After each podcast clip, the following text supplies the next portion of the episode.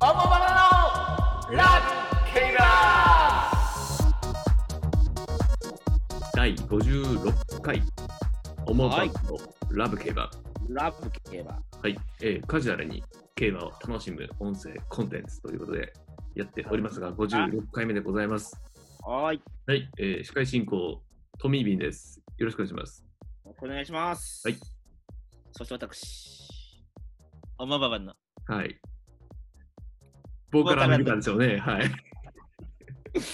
まだこのラジオでは一回も歌ったことないですけど、はチャッい。コンドルパス。はい。よろしくお歌願いっしますたとしても僕があの編集でバッサリいきます のではいそして今ねこれズームで撮ってるんですけど今このねあの自己紹介の時わざわざこうズームアップで僕にしかわからないようなことはやめていただきたいという か笑ってやろうかなと思僕っ。してか笑えないんでこれ映像ないですからこれということで、ね、今日は、はいちょっと初のことなのかなまあそうですね。いろんな、こう、はい話をして、うんでも結構やっぱこう、海外のレースの名前とかも出てくるから、うんうん一回海外のレースについて、そうあでのすねねはいこう、お話できたらうんいいかなと思って、ちょっと、はいえっ、と、まあ、海外競馬ってことで、はいタイトルはじゃあ海外競馬。はい、僕のところには知られざる海外競馬という タイト ルで知られた人も知ってるからね。知ってますかはい調べればわかる海外競馬ということで、じゃあ、それをちょっとこう、キ知ュらレなーいト人をは知らない海外競馬じゃはないいですか。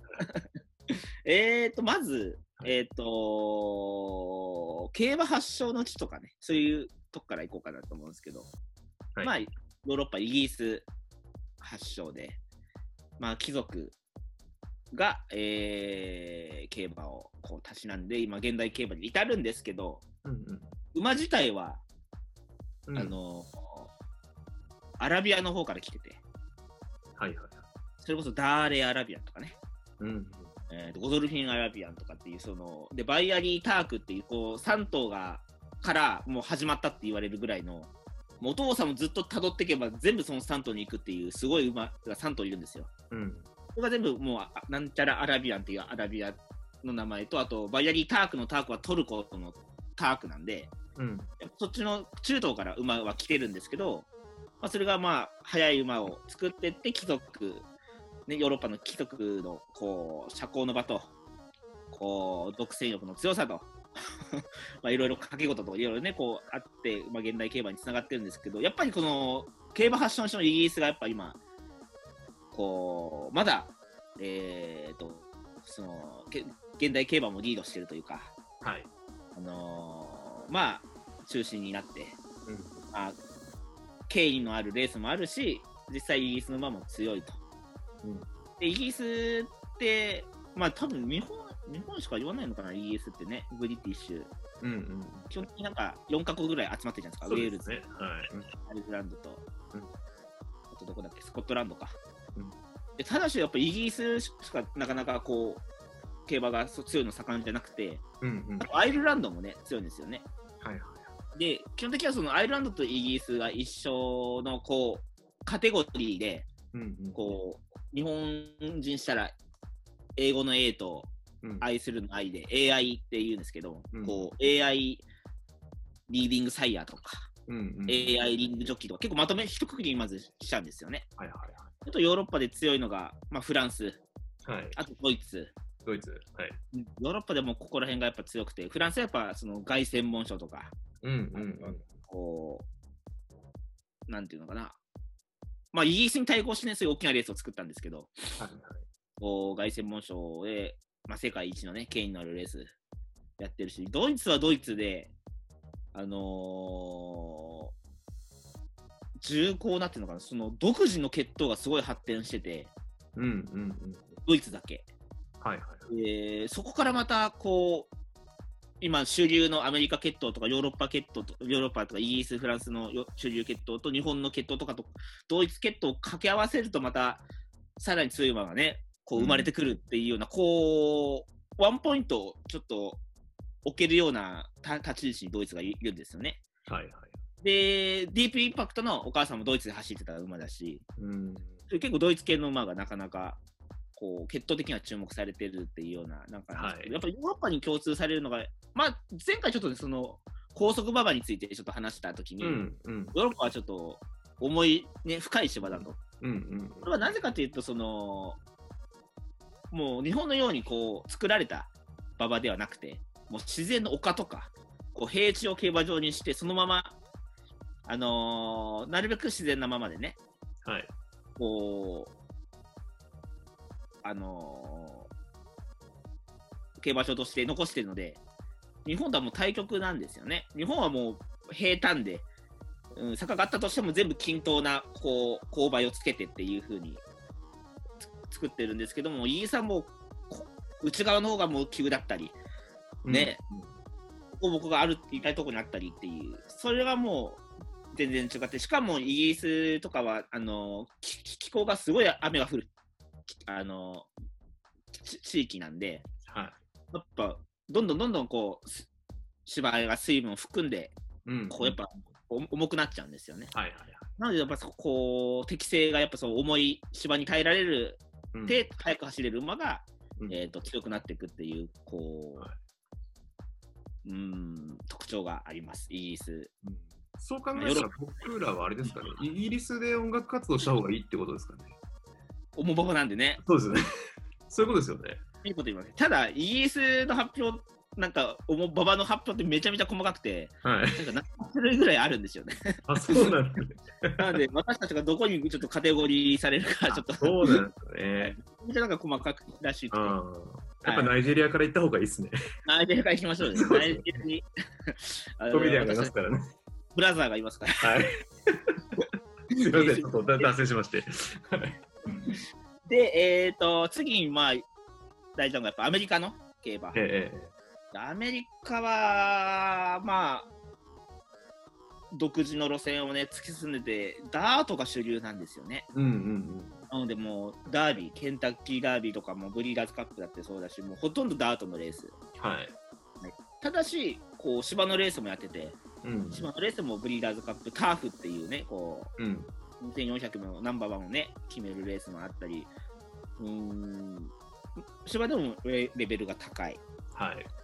ただ基本的にはもうダートがもうめちゃめちゃ強くて、うんうん。ドバイワールドカップもほとんどアメリカの馬か、まあ、ドバイの馬かみたいなうん感じなんですけど、まあ、ダートで全部左回りみたいな。うんうん。で、日本とは逆で、外側にダートコースがあって、うんうんうん。内側にシルバーコースがあるって、はいいうはいはい。本当日本とは逆のこ、そううですね。で、これね、なんで右前がないのか、本当謎なんですけどね、うん。うん。数いっぱいあるアメリカでも全部左前らしいんですよね。へえ。で、えーなのでこう、例えば日本の馬がアメリカに遠征するときも、ね、左前が得意じゃない馬はなかなか連れてきないし、そうダートの質もちょっとやっぱ違うらしくて、はいはいはい。日本のダートはやっぱちょっと砂も混じってるんで、こう、足を入れたときに、ちょっとずっしり沈む、こう、うんまあ、砂浜に行ったみたいな感覚でね、ちょっと沈むような感覚なんですけど、アメリカはなんかもう本当す、あの、学校の校庭みたいな、グラウンドみたいな、うんうんうん。こう、硬い、はいはいはあの馬場らしいんい。でう、ん。まあ、そこら辺もちょっと適性の差がね、出てくるんですけど、なんか西部劇とかっていうのを映画イメージしたらなんか硬いうんうんまあそう、荒野のね、ああの感じ。うん。あんな感じってことですよね、日本とか。うんそうそうそう。なので、えっ、と、アメリカはダートでもう、こう、スピードのある、もう前目につけて、直線も短いですから、はいはいはい。前につけてそのまま押し切る競馬ができる馬が結構強くなったりするんですよね。うんで馬の生産頭数ももう全然日本と比較にならなくて、うん日本7000頭で、アメリカは確か3万ぐらいだったかな。わあ、すごいですね。 3万ぐらい生産してるんで、で G1 も100個ぐらいあるから、うんうん。もうなんか、やっぱレベルが違うというそうかなんねで、すね。規模がとかしないね。うんうんやっぱこう、メガ、メガロポリスですね、アメリカは。俺ですね。 メガロポリスの映画だから、もう。まあ、で、日本、その、まあ、世界のね、こう、競馬を引っ張ってくれてる、一つの国になってるとは思うんですよね。はい。で、あと注目したいのが、オーストラリア。はい。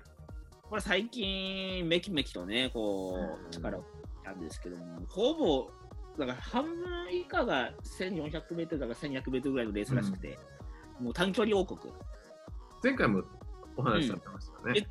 言ってますよね。うんなので、もう短距離重視なんだけども、なんかメルボルンカップっていう3200のめちゃめちゃ盛り上がるレースもあったりして、あちょっとお面白いですよね。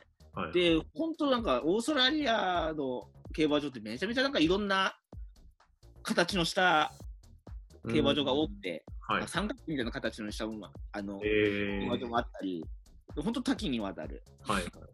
で、日本の馬とも結構相性が良くて、うーん。日本のそのメルボルンカップはデルタブルースが勝ったり、最近でもね、メールドグラスが勝ったり、うんうん。えっ、とあの、去年有馬記念勝った、なんだっけ、リス・グラシュもね、オーストラリアで去年 G1 勝ってますから、結構日本の馬と相性いいから、ここ何年か、この日本で活躍、結構重賞で走ってる馬が、あ向こうの馬主に買われてったりね、ああ、なるほどね来。たり、こう、ずっと昔からこうサンデーサイレンスのうん。こうシュボバとかを向こうでタレ付けさせる、うんシャトルシュボバって言うんですけど、うんうん。うんあのあオーストラリア南半球なんで、うん。うん。あの季季節が反対なんなんですよね。なえんーで繁殖期が反対なんで、うんうん。夏、春と、まあ、日本でいう冬にもちゃ金付けできるみたいな、うんうんうん秋できるみたいな、こう、1回で 2, 二回稼げるみたいな、こう、うんうん。シャトルシュボバっていうのがあったに向こうでも結構サンデー系走ってるんですよね。はいはいはいはい。なので結構日本とは相性のいいうんうん。地域がオーストラリア。で、あと2つぐらい言っていいですかどうぞ。はい。で、あとは、やっぱ、ここはいいですよね。UAE、うんうん。アラブ首長国連邦のドバイ。はい。これはやっぱお金持ちのね、うんこう、アラブの石油王たちが、こう、おかオイルマネーで、ドバイワールドカップっていうね、こう、世界一のレースを決めようじゃないかっていうのを春にね、こう、レース作ってくれたおかげで、うんなんかこう、世界中の強い馬が集まってね、うん。ナンバーワンを決めれる走りになったかなっていうふうなうん。ことをやってくれるアラブ首長国連邦、全部招待なんですよね、それが。全部金出すから、おいでよと。うん。賞金ももう日本の倍ぐらい高いとかね。はい。っていう UAE、ドバイのね、一回行ってみたいですね、これは。みたいですね。で、ドバイはけど宗教で賭け事が禁止されてるんで、はい。賭けないんですよ。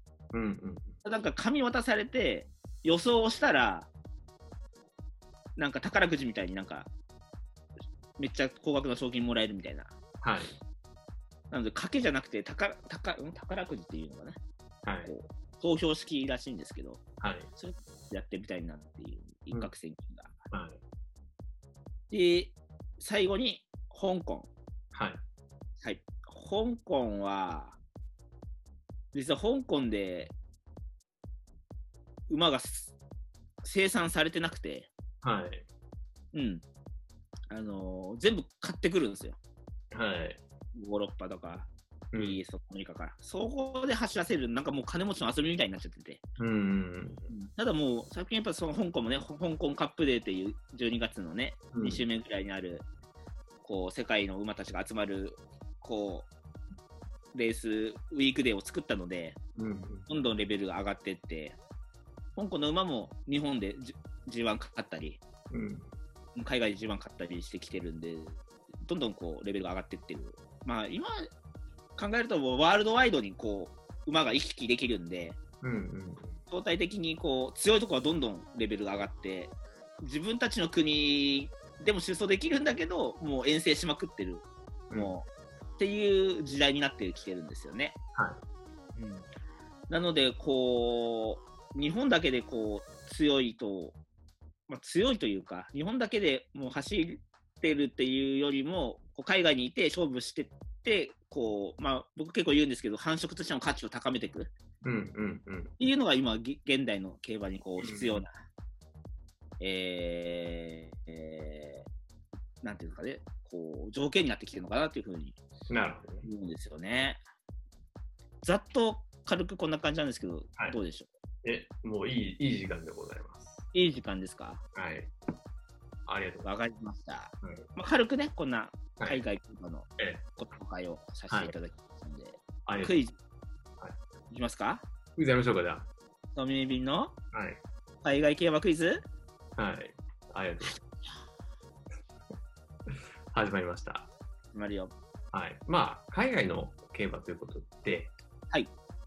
世界の競馬で、最も高額な賞金のレースって、チェックバサさん知ってますじゃあこの前やったサウジカップですね。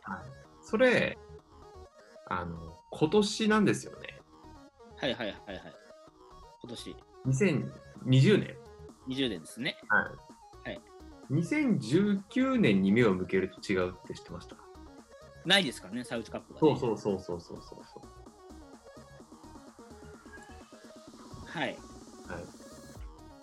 そのレースは何でしょうかってことですね。はい、まあ知ってると思うんではい。賞金総額大体何億かおーその何千万のところはいらないんでなるほど。何億かでいいですか。うんはいいやけどね、そのレース、まずわちょっと二択だな。あ二択ですかペガサスワールドカップ、かドバイワールドカップ。うんどっちかですねでペガサスは第1回がめちゃめちゃ賞金高くて、減額したんですよね、去年。うんそれがどうなんだろうな。減額して、まあ、ドバイになったんだけどね、けど、ドバイワールドカップです。正解ですですよね、そうだ。はいうん最初だけだったんだね、ペペガサスは。で、ドバイワールドカップのうん優勝賞金が確か6億ぐらいなんで、で、大体総賞金の半分が一着賞金なんですよね。なので、12億か13億だと思うんですけど、うーん、13億で。おすごい正解です当たってますやっ当たたっすてげまえすはいちなみに13億2000万で13億2000万 !13 億2000万うわ、すごいちゃんね。とね、あの2019年ね、7億9200万で、めちゃめちゃでかいですね。全そう然で。2着に2億6000、3着1億3000っていう形で、まあ、このメイランね、競馬場のは3い。月に、で今年はほら、いろいろあって、ああ、そうですね。なんあかとやってないですもんね。でちなみにね、2位はね、G エベレストです、2019年。データオーストラリアのややつだ。これで総額11億2000あすごいですね。で、ペガサスは3位で9億9000万で、ペガサスターフが4位ですね。なるほど。ていうアイロリとかね、頑張った、チャレンジしたところですよねそう。なんです。で、先ほどもありました、サウジカップね、は今年い。のね、はい。これ獲得賞金あの総額は21億6000万。や急ば。にこう急にいっちゃいましたけどね。急に行っちゃうね。はい、100ちなみ に10億8000万。